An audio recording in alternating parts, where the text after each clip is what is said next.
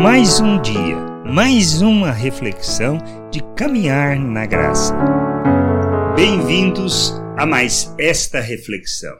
É um tempo em que nós precisamos refletir sobre nossas vidas, sobre as atitudes que temos tido e a maneira como deveríamos viver neste mundo. Não se trata de outra coisa, se trata de um processo de crescimento, amadurecimento, de compreendermos o nosso papel e julgarmos tudo à luz das Escrituras para não cairmos em atitude segundo o pensamento natural, para não sermos invejosos e para que nós não rejeitemos o que é importante. Nós vemos isso no livro de Atos, por exemplo, lá no capítulo 17, do versículo 10 ao 12, quando expressar um ato de nobreza, naquilo que Paulo estava trazendo, no ensino que ele estava é, procurando transmitir, mas fizeram o que os judeus daquele lugar? Eles ouviram. Eles ouviram e eles julgaram à luz das Escrituras. Diz lá: E logo durante a noite os irmãos enviaram Paulo e Silas para Bereia.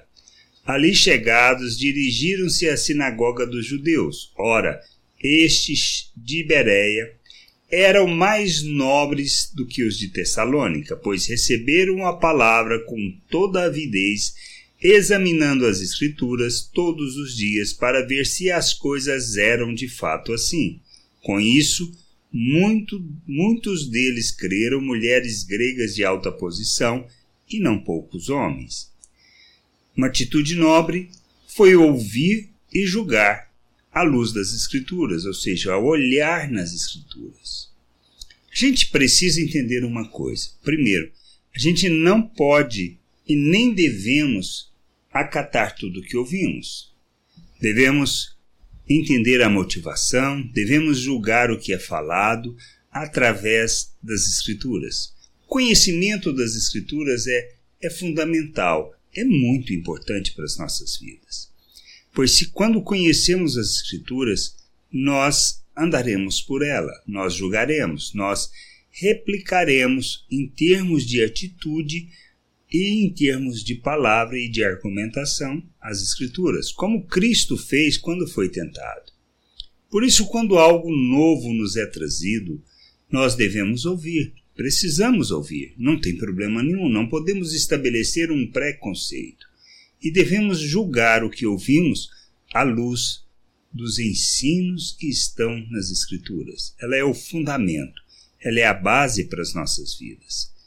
E quando nós ouvimos e está alinhada com aquela palavra, aquele ensino com a Escritura Sagrada, nós devemos aceitar, acatar e aprofundar nos estudos. Mas se claramente se opõe ao que é ensinado, ao que é falado, à luz do que diz as Escrituras, nós devemos rejeitar. Não se trata de outra coisa. Não se trata de termos, como no caso de Tessalônica, inveja e assim desencadearmos um processo de perseguição. De que maneira? De várias maneiras que possam existir. Nós precisamos entender isso. Somos chamados para vivermos o reino de Deus, para andarmos na vontade de Deus e sermos esse instrumento, essa expressão. Por isso a gente precisa sempre agir segundo o fruto do Espírito. Não é numa atitude de inveja nem de qualquer outro sentimento natural que nós faremos a vontade de Deus, mas quando nós julgamos e fazemos tudo segundo as Escrituras, ouvindo, aceitando ou rejeitando. Nós precisamos fundamentar a nossa vida nas Escrituras Sagradas.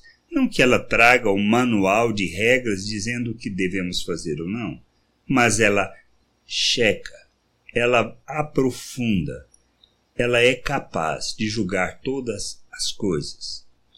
Por isso que Paulo falando, ele diz que é, é, é, nas escrituras sagradas ela é capaz de dividir alma e espírito, ou seja, o detalhe, o entendimento que a gente precisa ter é este, que é um conhecimento que nos dá que nos leva a uma, outro, uma outra postura, uma postura que revela Cristo, que manifesta o Pai e que revela a vontade do Pai. Por isso a gente não pode rejeitar o que nos é falado.